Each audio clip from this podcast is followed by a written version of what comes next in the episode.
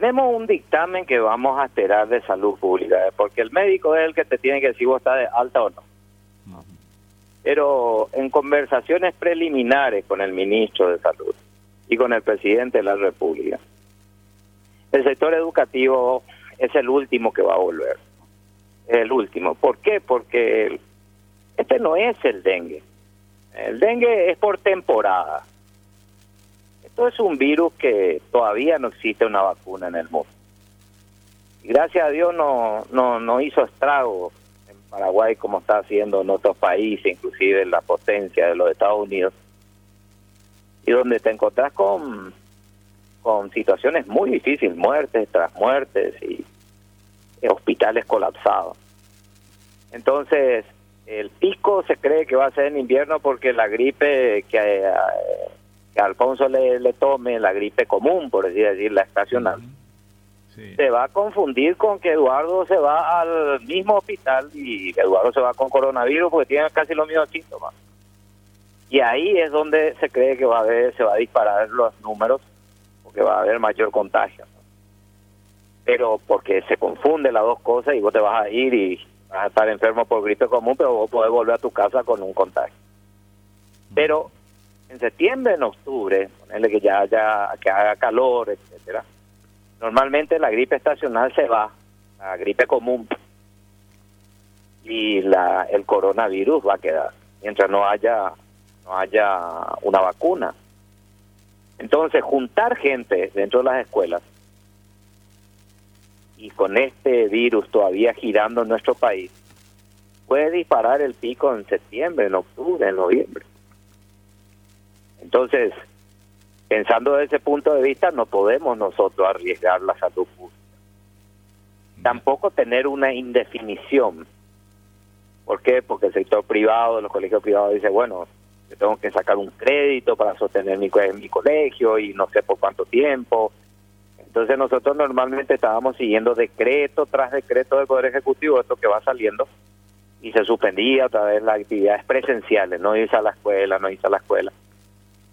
Entonces lo que hicimos ayer es pedirle al presidente de la República un decreto previo dictamen de salud pública que se está elaborando y luego el presidente va a sacar el decreto definitivo donde va a decir las clases no van más la presencial hasta septiembre, hasta octubre, hasta noviembre o hasta diciembre, ¿no?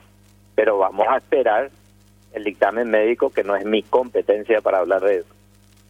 Este, pero sí, así como te dije recién estos ejemplos, me parece que mientras no haya vacuna, yo creo que no podemos poner en riesgo la salud pública haciendo volver a los niños a, clases y sí prepararnos, como estamos desarrollando ya las clases virtuales, radio, televisión, este, internet, etcétera, y que todos los colegios privados sigan una misma línea de acción, que el sistema de evaluación sea distinto y ponerle que aquel niño que no tiene celular, no tiene saldo, no tiene seguir con materiales físicos, pero tenemos que definir, entonces el presidente va a definir en los próximos días eh, con un decreto especial para educación.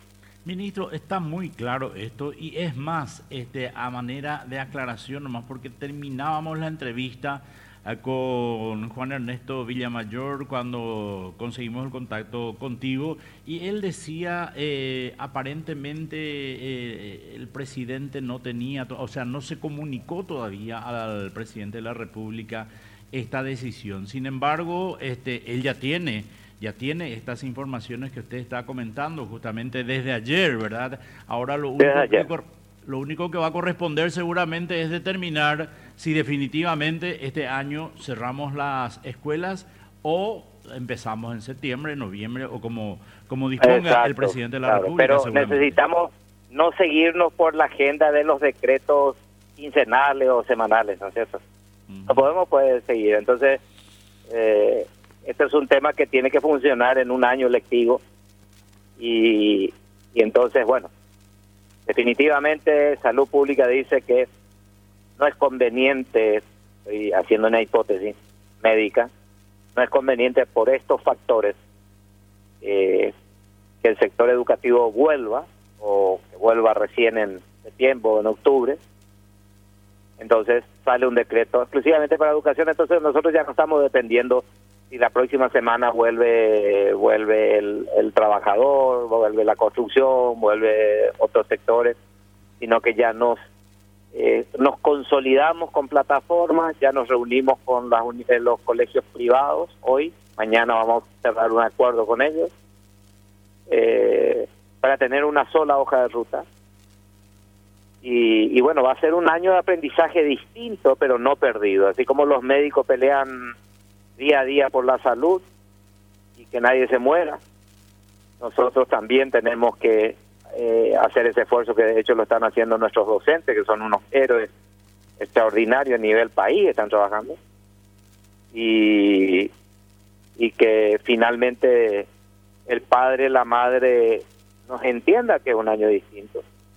Porque eh, lógicamente Alfonso León dice, yo le dejaba a mi hijo a las 7 de la mañana y le retiraba al mediodía yo sabía que estaba bien en la escuela, ahora va a estar en casa. Cambia muchas cosas.